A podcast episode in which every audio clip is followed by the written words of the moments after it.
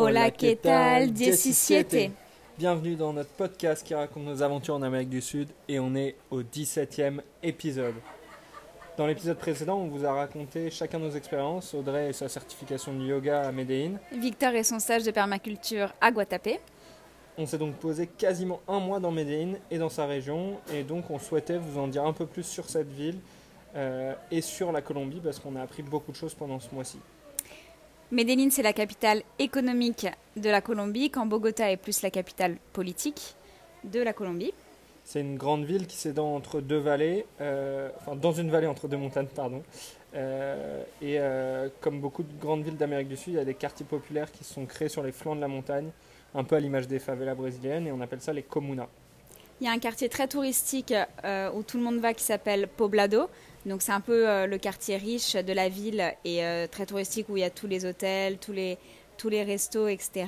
Il y a un centre euh, de la ville qui existe, mais on peut dire qu'il n'est pas vraiment très très joli. C'est pas du tout avec une architecture coloniale comme dans d'autres villes qu'on a pu visiter en Amérique du Sud. du coup, on vous avoue qu'au début, le premier jour qu'on est arrivé, on n'a pas trop compris l'attrait pour cette ville parce qu'au premier abord, elle n'avait pas vraiment de charme. Mais après un mois euh, à y vivre, euh, on a eu vraiment du mal à la quitter. Et on adore. Et on adore. Le centre de yoga était euh, dans le quartier de Laurales, donc beaucoup moins touristique que Poblado, plus résidentiel et tranquille, où il y a quand même des super restos, des super commerces. ça reste dans un quartier aisé de Medellín, donc là où moi je dormais pendant un mois et où Victor m'a rejoint les 15 derniers jours. Donc voilà, on va essayer de vous en dire un peu plus sur la Colombie et sur cette ville grâce notamment au tour qu'on a fait, un free walking tour euh, qu'on a fait, et aussi aux nombreuses rencontres qu'on a fait pendant ce mois. Donc la Colombie, euh, l'histoire pré-colombienne, donc avant les conquistadors espagnols, on vous avoue qu'on la connaît pas vraiment, mais il y a une histoire, parce que ce, pays existe depuis, cette région existe depuis très longtemps, mais on la connaît pas, donc on va pas se tenter à euh, vous la raconter. Mais on préfère vous raconter plutôt la Colombie moderne du XXe siècle. Ouais, euh, la Colombie, elle a d'abord fait sa réputation euh, à travers une euh, substance qui est consommée aujourd'hui partout dans le monde et qui donne de l'énergie. Cette substance, c'est le café. Le café. et ça a permis de développer l'économie du pays pendant le XXe siècle. Au début du XXe siècle. Ouais. Plus tard, la Colombie se fait aussi connaître par une autre substance. vous aviez peut-être pensé d'abord à celle-là.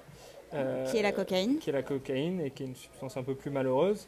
Euh, donc ça s'est développé, le marché de la cocaïne euh, pendant le XXe siècle. Au milieu du XXe siècle. Du siècle.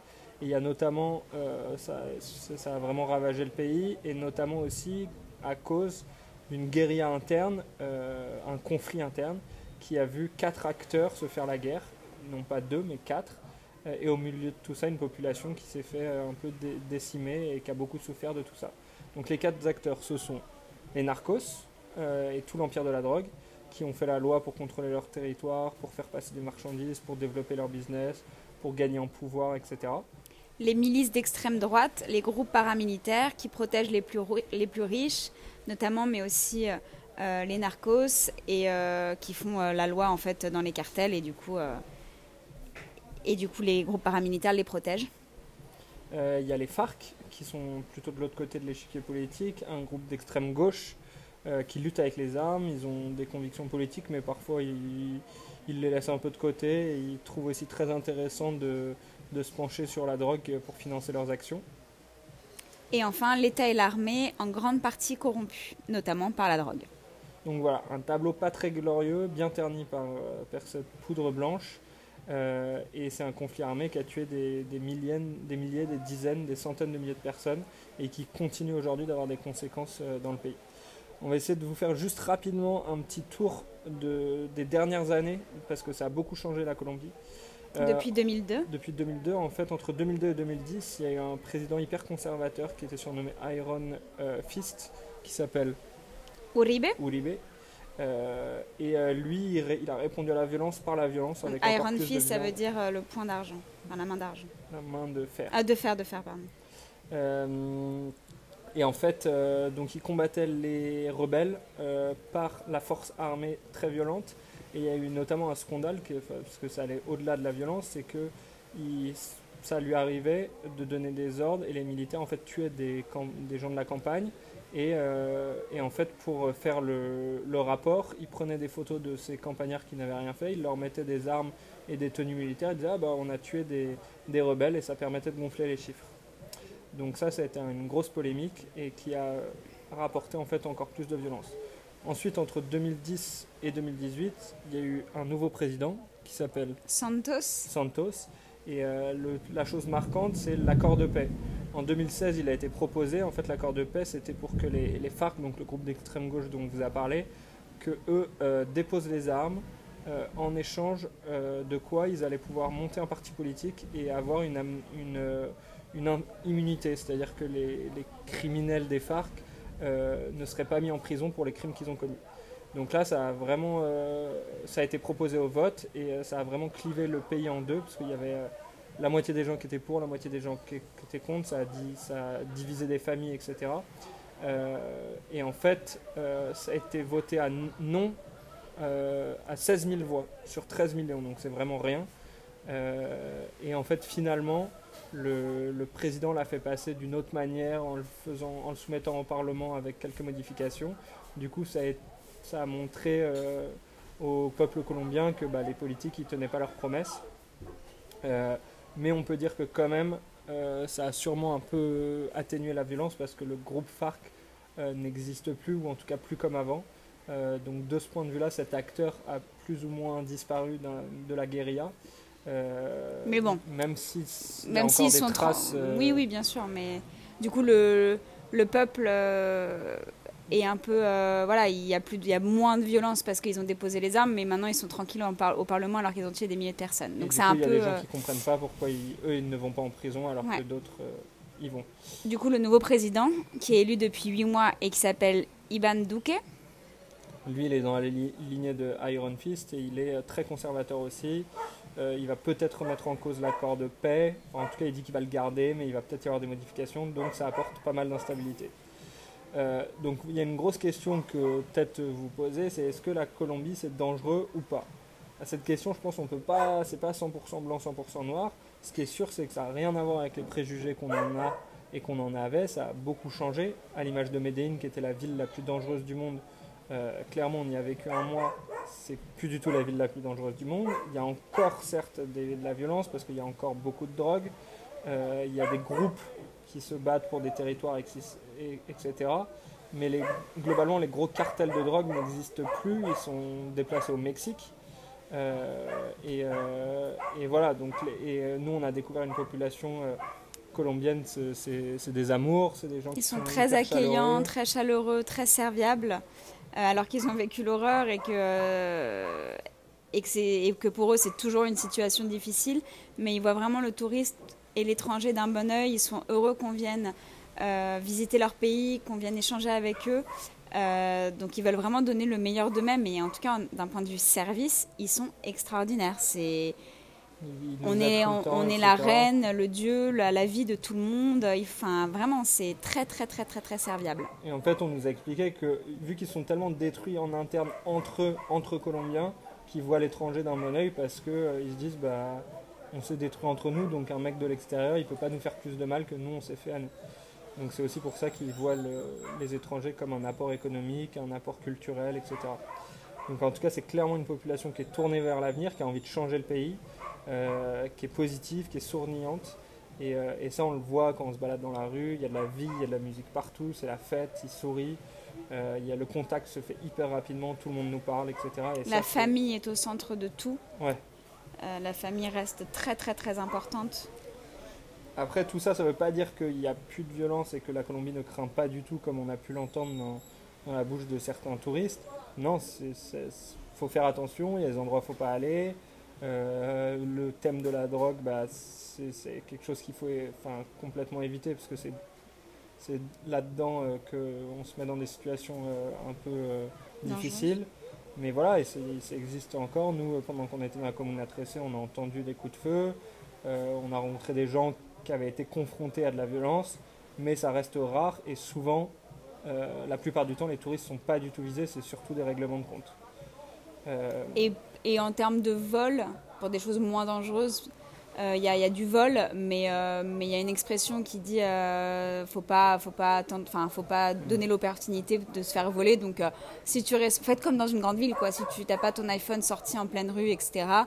ça devrait aller. L'expression c'est nodar la papaya, donc ne pas donner la papaye. Par exemple, c'est beaucoup, en point de vue vol, c'est beaucoup moins dangereux qu'au Pérou. Ouais.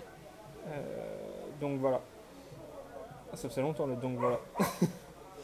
Euh, au niveau de la consommation de la drogue, enfin on en avait déjà parlé, mais euh, on avait posé la question au guide est-ce que la, la, production a diminué depuis la fin des cartels? Euh, Et il nous a répondu quoi? Il nous a dit est-ce que la demande mondiale a, a baissé bah non, elle a explosé. Elle continue d'augmenter. Du coup, la production en fait elle est plus importante qu'avant. C'est juste que les cartels, on l'a dit, ils sont partis au Mexique et maintenant il y a toujours autant de production, de transformation. Il y a toujours autant de production et de transformation en Colombie, mais toute la distribution est faite au Mexique. Donc voilà. Euh,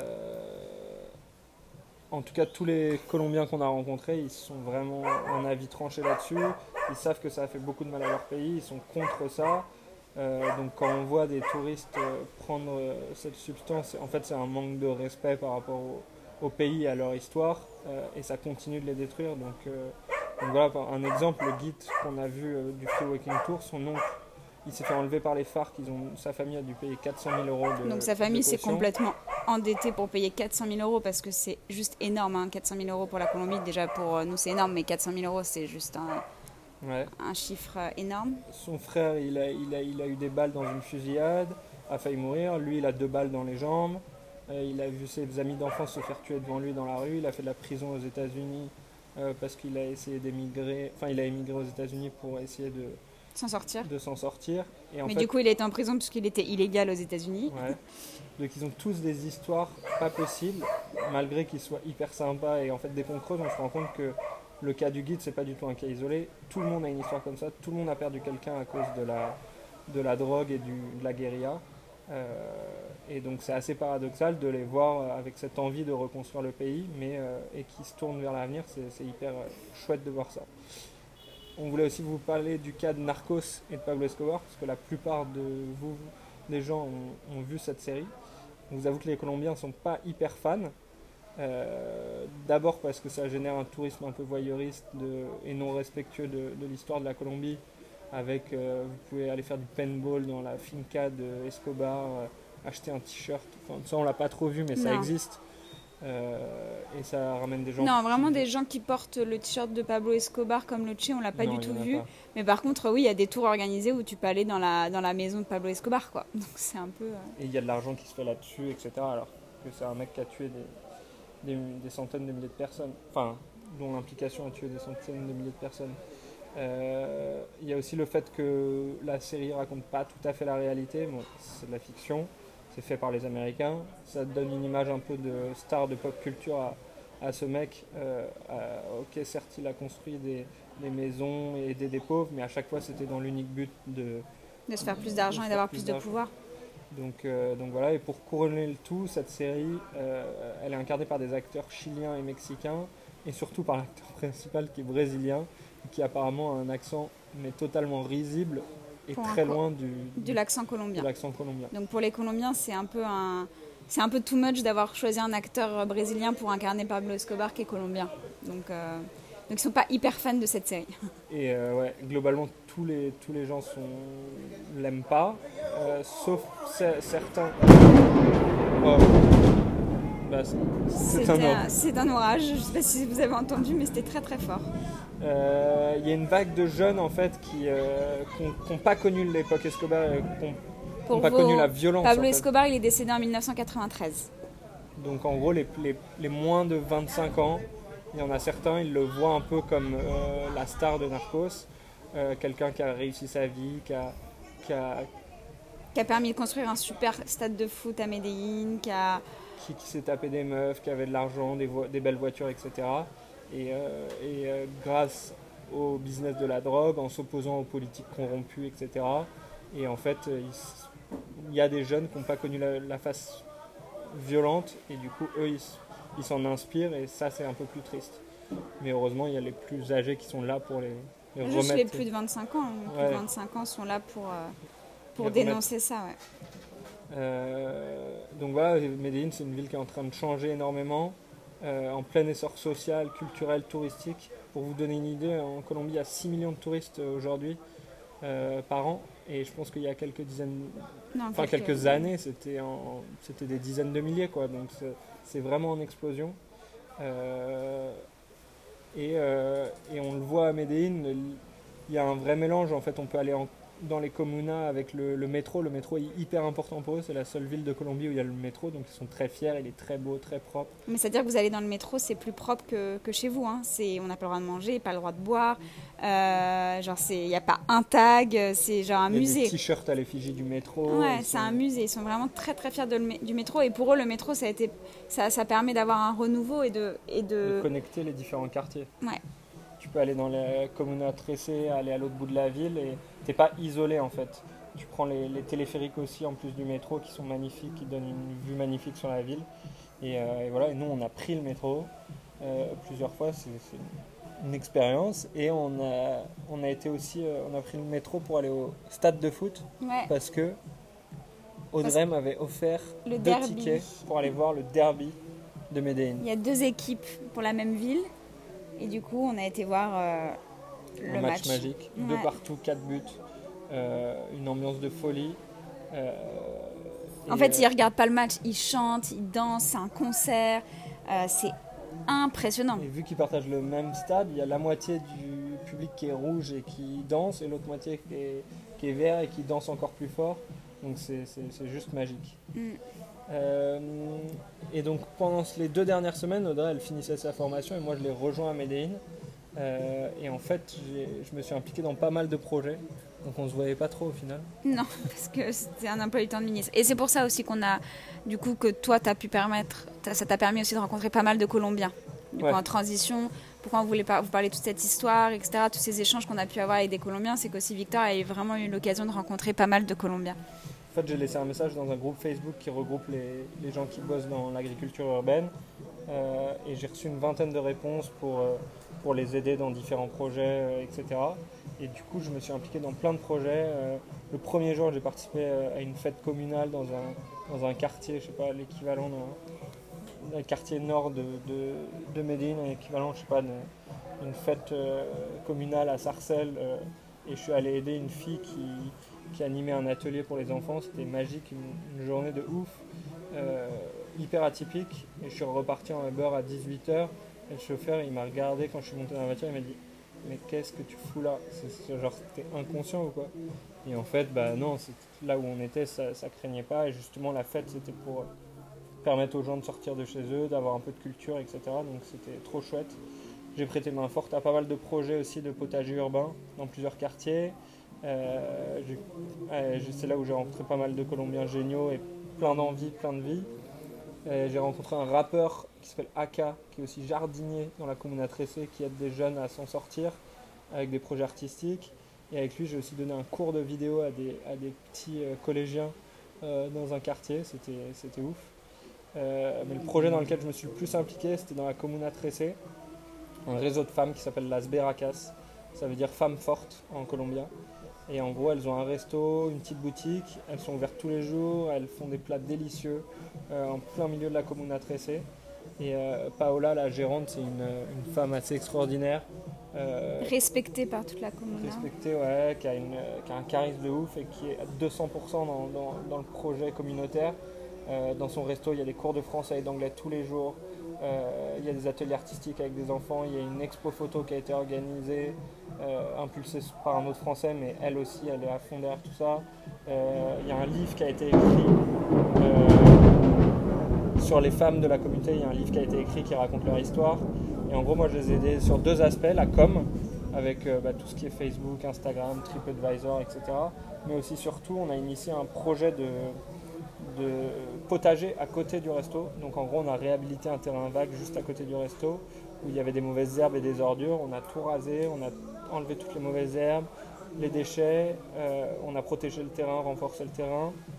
J'ai préparé un dossier pour leur expliquer comment ça allait marcher, qu'est-ce qu'on allait planter, pour que ça perdure après moi en fait.